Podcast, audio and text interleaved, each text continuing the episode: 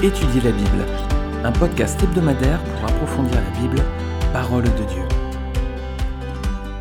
Eh bien bonjour tout le monde, quelle joie de vous retrouver encore cette semaine pour euh, un nouvel épisode de podcast d'étudier la Bible. On continue notre marche en avant dans le livre de Josué, après avoir étudié euh, eh le livre de la Genèse dans une première saison. On a fait Genèse 1 jusqu'au dernier chapitre de la Genèse. On a vu, on a étudié ensemble verset par verset ce livre. Et puis à présent, on est dans, le, dans celui de Josué. Voilà, on avance progressivement hein, avec le, peuple d'Israël dans sa conquête. Et on va étudier ensemble cette semaine le chapitre 9. Alors, la semaine dernière, hein, rappelez-vous, après avoir rappelé la loi de Moïse, et puis avoir lu les bénédictions et les malédictions en haut des monts Ebal et Garizim, et eh bien maintenant, Josué et le peuple d'Israël vont repartir au combat. Mais auparavant, auparavant, ils vont se faire piéger par un peuple bien astucieux, bien rusé, les Gabaonites. Alors on va lire Josué chapitre 9 dans un premier temps, et puis après on va regarder ce passage dans le détail.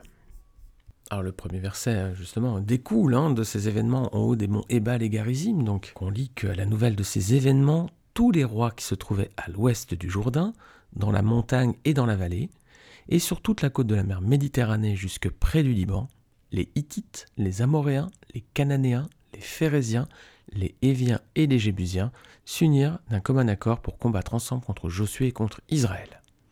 Les habitants de Gabaon, de leur côté, lorsqu'ils apprirent de quelle manière Josué avait traité Jéricho et Haï, eurent recours à la ruse. Ils se mirent en route avec des provisions de voyage. Ils prirent de vieux sacs pour leurs ânes, ainsi que de vieilles outres à vin déchirées et recousues. Ils portaient à leurs pieds de vieilles sandales raccommodées, et sur eux de vieux vêtements. Et tout le pain qu'ils avaient pour nourriture était sec et en miettes. Ils allèrent trouver Josué au camp de Gilead et lui dirent, ainsi qu'à tous ceux d'Israël, Nous venons d'un pays éloigné. Faites maintenant alliance avec nous. Les hommes d'Israël répondirent à ces Éviens, Peut-être habitez-vous sur notre territoire, comment ferions-nous alors alliance avec vous? Ils dirent à Josué, Nous sommes tes serviteurs. Josué leur demanda, Qui êtes-vous et d'où venez-vous? Ils lui répondirent, Tes serviteurs viennent d'un pays très éloigné, à cause de la renommée de l'Éternel, ton Dieu.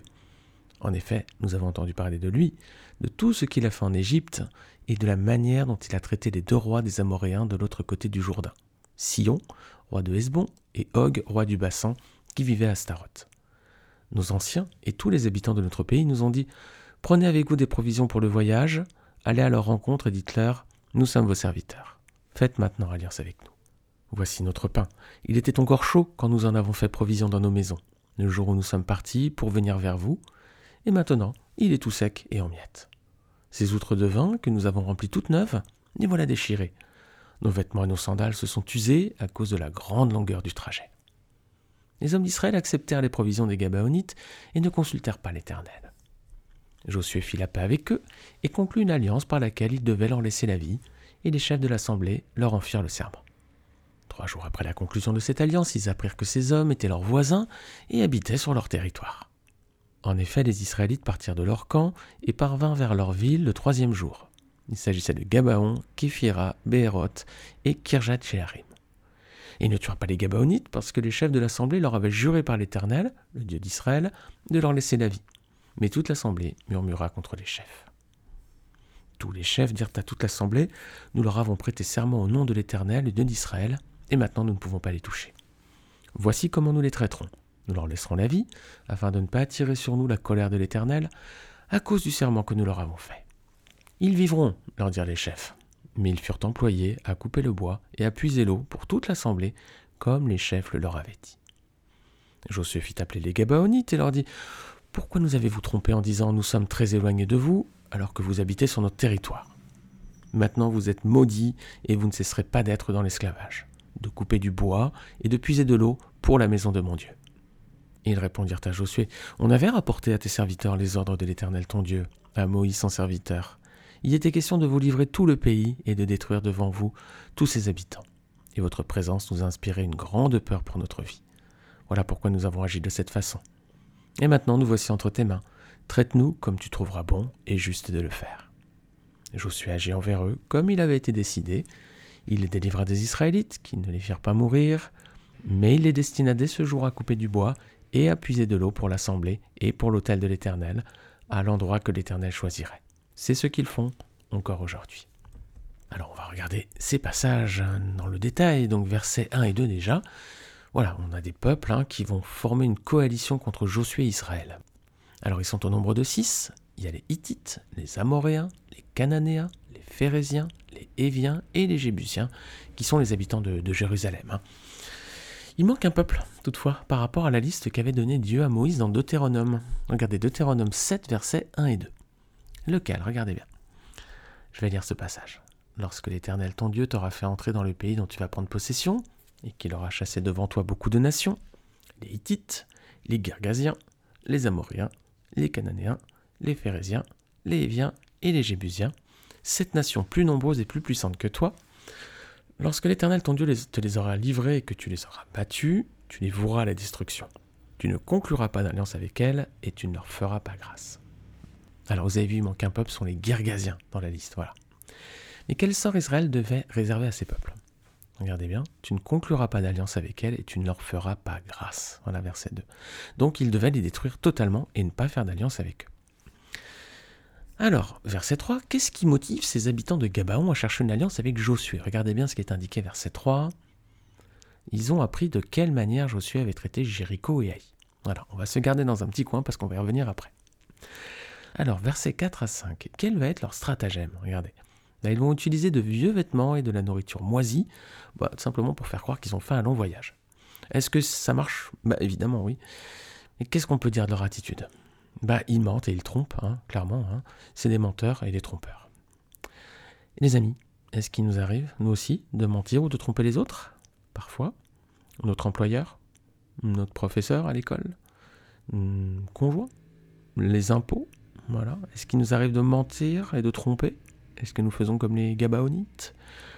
Ça, c'est quelque chose que l'Éternel réprouve. Hein. Tu ne mentiras point. Voilà ce qui est dit dans les dix commandements. Et justement, on va avoir l'occasion de voir où va les emmener leur tromperie où se trouve Josué et le peuple à ce moment-là, quand les Gabaonites viennent? Verset 6, ils sont au camp de Gilgal. Voilà, c'est là qu'on voit, on avait vu déjà ça dans des épisodes précédents. Le camp de Gilgal, au début de la conquête de Canaan, c'était un peu le point de ralliement. À chaque fois, on venait à Gilgal, on revenait à Gilgal, on repartait de Gilgal. Qu'est-ce qu'ils demandent à Josué et au peuple hmm, C'est là, c'est intéressant, c'est de faire alliance avec eux. Alors, est-ce qu'Israël a confiance? Tout de suite. Regardez verset 7. Non, ils doutent, hein. clairement ils disent Peut-être habitez-vous sur notre territoire, comment ferions-nous alors alliance avec vous? Ah, Ils n'ont pas confiance tout de suite, hein, spontanément comme ça. Et c'est quoi la réponse à la question? Regardez ce qu'ils répondent, verset 8. Regardez, ils disent Nous sommes tes serviteurs. Mais ils répondent pas en fait. Ils s'esquivent la question. Hein. Ils leur demandent peut-être que vous habitez sur notre territoire, comment on peut faire alliance avec vous? Et euh, ils répondent Nous sommes tes serviteurs.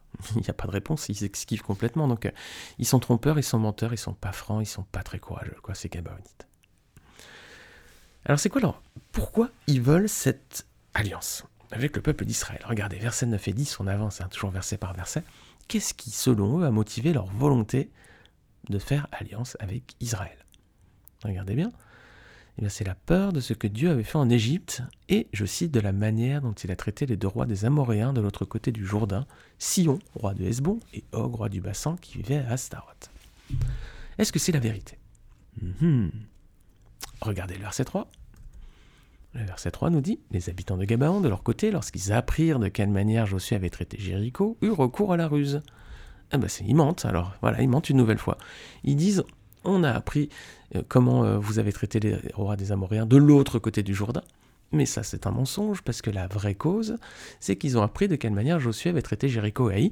Donc là, c'est déjà dans Canaan, c'est pas en dehors de Canaan. Donc ils mentent, encore une fois. Alors, versets 11 et 13, ben voilà, la ruse, et ils vont faire croire que leurs vêtements se sont usés durant le trajet, que le pain est devenu rassis à cause du voyage.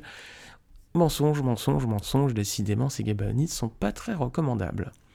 Si Israël avait su tout ça à l'avance, évidemment, il n'aurait pas fait alliance. Mais voilà, ils vont faire alliance. Et on va regarder les trois actes coupables d'Israël face aux Gabaonites. Regardez versets 14 à 15.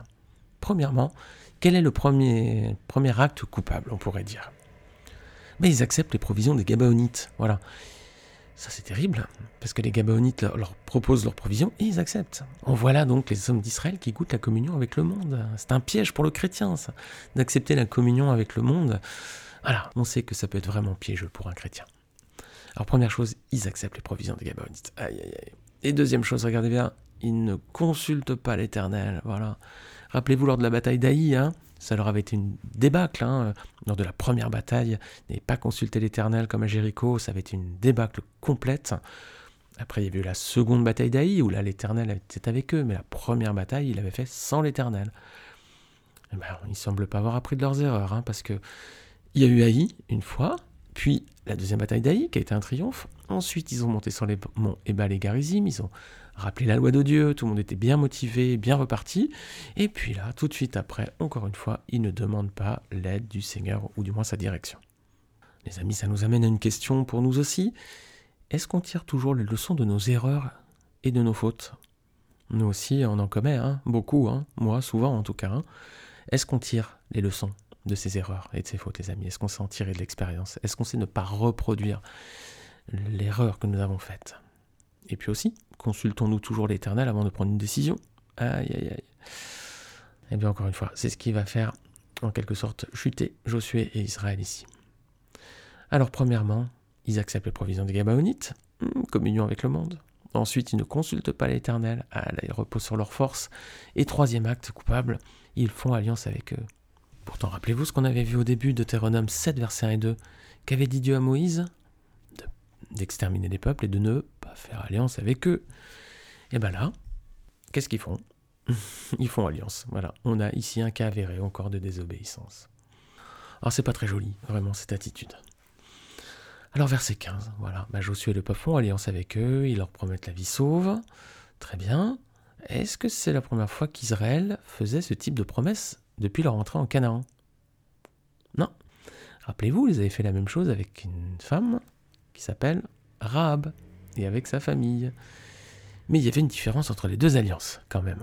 Entre l'alliance qui est faite avec Rahab, vous savez la prostituée, qui va demander protection au peuple de Dieu, et les Gabaonites ici. Regardez, on va comparer Josué 2, versets 8 à 13 avec Josué 9, versets 9 à 11. Je vais lire les versets 8 à 13. Avant que les espions se couchent, Rahab monta vers eux sur le toit et leur dit Je le sais, l'Éternel vous a donné ce pays. La terreur que vous inspirez s'est emparée de nous, et tous les habitants du pays tremblent devant vous. En effet, nous avons appris comment, votre sortie d'Égypte, l'Éternel a asséché devant vous l'eau de la mer des roseaux, et comment vous avez traité les deux rois des Amoréens de l'autre côté du Jourdain, Sion et Og, que vous avez exterminés. En l'apprenant, nous avons perdu courage, et notre esprit est abattu devant vous car c'est l'Éternel, votre Dieu, qui est Dieu en haut dans le ciel et en bas sur la terre. Et maintenant, je vous en prie, jurez-moi par l'Éternel que vous aurez pour ma famille la même bonté que moi pour vous. Donnez-moi l'assurance que vous laisserez vivre mon père, ma mère, mes frères, mes sœurs, et tous les leurs, et que vous nous sauverez de la mort. Voilà ici on a une femme qui confesse le nom de Dieu. Hein. C'est l'Éternel votre Dieu qui est Dieu en haut dans le ciel et en bas sur la terre. C'est une femme qui confesse son nom, c'est une femme qui a la crainte de Dieu, et c'est une femme qui demande à être placée sous sa protection. Alors voilà, là c'est une belle confession de foi. D'ailleurs, si vous relisez Hébreu 11, elle fait partie de la liste des personnes qui sont mentionnées comme des, personnes remarquables de foi. Les Gabaonites, c'est différent. Regardez Josué 9, versets 9 à 11, c'est pas du tout la même attitude. Regardez, lui répondre Tes serviteurs viennent d'un pays très éloigné à cause de la renommée de l'Éternel ton Dieu. En effet, nous avons entendu parler de lui, de tout ce qu'il a fait en Égypte, et de la manière dont il a traité les deux rois des Amoréens de l'autre côté du Jourdain, Sion, roi de Hesbon, et Og, roi du Bassan, qui vivaient à Staroth. Nos anciens et tous les habitants de notre pays nous ont dit Prenez avec vous des provisions pour le voyage, allez à leur rencontre et dites-leur Nous sommes vos serviteurs, faites maintenant alliance avec nous. Alors ici, il n'y a pas de confession de foi, on ne voit pas qu'ils reconnaissent l'Éternel comme le Seigneur des Seigneurs, voilà. Ils ont juste entendu parler de sa renommée, donc ils ont peur, une peur d'être exterminés par le peuple de Dieu. Il n'y a pas de confession du nom de Dieu, il n'y a pas de mention de foi ici, hein, clairement. Et puis il n'y a pas la notion de la crainte de l'éternel. Ici, il y a une peur de la mort, hein, oui, une peur, oui, d'être mis à mort par Israël, mais pas de confession de la gloire de Dieu, pas de crainte vraiment de Dieu, pas de foi non plus, simplement une peur, voilà, et une volonté de rester en vie. Alors c'est pas du tout la même approche. On a Rab, la prostituée femme de foi, et puis on a les Gabaonites, bah, euh, juste ils veulent sauver leur peau, c'est tout quoi. Alors ben, l'alliance est conclue, hein, voilà, ça y est, c'est fait. Israël s'est engagé à ne pas leur faire la guerre et à leur laisser la vie sauve. Piège a fonctionné. Josué et Israël sont bien tombés dedans. Les Gabaonites ont, obtenu ce qu'ils voulaient. Voilà, ben voilà, les Gabaonites sont des trompeurs, c'est l'antithèse de Rahab. Alors justement, on va développer cet aspect. Cette ruse des Gabaonites, c'est une méthode qui est digne du diable, les amis. Regardez bien. Pour tromper Israël, qu'est-ce qu'ils ont fait? Ils ont menti, on a dit, et ils se sont déguisés. Ah ben, sur le mensonge, regardez justement ce que nous dit l'évangile de Jean chapitre 8 verset 44. C'est Jésus qui parle et qui dit Vous, vous avez pour père le diable, et vous voulez accomplir les désirs de votre père. Il a été meurtrier dès le commencement, il ne s'est pas tenu dans la vérité parce qu'il n'y a pas de vérité en lui. Lorsqu'il profère le mensonge, il part de son propre fond, car il est menteur et le père du mensonge. Voilà, qui est menteur et le père du mensonge? Le diable. Donc en mentant, les Gabonites font l'œuvre du diable. Et lorsque nous mentons, si ça nous arrive encore, j'espère pas, en tout cas si vous êtes chrétien, ça ne doit pas vous arriver, et eh bien dans ces cas-là, lorsqu'on ment, vous voyez bien de qui nous pouvons faire l'œuvre. Et sur les déguisements, maintenant ils sont déguisés, hein, les Gabonites. Hein. Regardez 2 Corinthiens chapitre 11, versets 13 à 15. Ces hommes-là sont de prétendus apôtres, des ouvriers trompeurs déguisés en apôtres de Christ. Et ce n'est pas étonnant, puisque Satan lui-même se déguise en ange de lumière. Il n'est donc pas étrange que ses serviteurs aussi se déguisent en serviteurs de la justice, leur fin sera conforme à leurs actes. Déguisement, c'est aussi l'œuvre du diable, les amis. Ben, j'enregistre cet épisode fin janvier, et il y a bientôt le carnaval. Attention les amis, si vous êtes chrétien, évitez ces déguisements. Hein. Je crois qu'on peut s'en tenir à l'écart. Bon, bon je ne veux pas non plus paraître comme un pharisien, hein. la loi, la loi, la loi, mais si les enfants se déguisent pour euh, en super-héros ou en princesse pour s'amuser et jouer des aventures, c'est une chose. Après, de se déguiser pour tromper les autres, ah, là, ça en est une autre. Là, c'est pas quelque chose que le Seigneur euh, approuve, vraiment. Hein. S'amuser, oui, euh, des enfants entre eux pour faire des histoires, etc. S'amuser à se mettre dans la peau de leur personnage favori, oui. Après, si c'est avec d'autres dispositions de cœur, dans d'autres situations, hum, hum, hum, voilà. Alors attention les amis à ne pas nous laisser avoir aussi hein, par le diable, hein, aussi par les hommes qui voudraient nous piéger. Vous savez, les non-chrétiens sont plus habiles et astucieux que nous hein, pour se sortir de ce type de situation, là, comme les Gabaonites. Vous pourrez relire la, parabole de l'intendant fidèle dans Luc 16, verset 1 à 9. Voici comment l'histoire finit. En effet, les enfants de ce monde sont plus habiles vis-à-vis de leur génération que ne le sont les enfants de la lumière. Jésus montre bien que dans ce monde, pour euh, les personnes, la fin justifie les moyens coûte que coûte. Hein. Alors ici, on a l'image de personnes étrangères à l'Alliance, les Gabaonites, qui veulent se fondre dans le peuple de Dieu. Ils ne demandent pas, comme Rahab, à intégrer le peuple de Dieu. Ils demandent à être épargnés par le peuple de Dieu. Et ça, c'est une vraie différence, évidemment. Alors les amis, attention dans nos églises.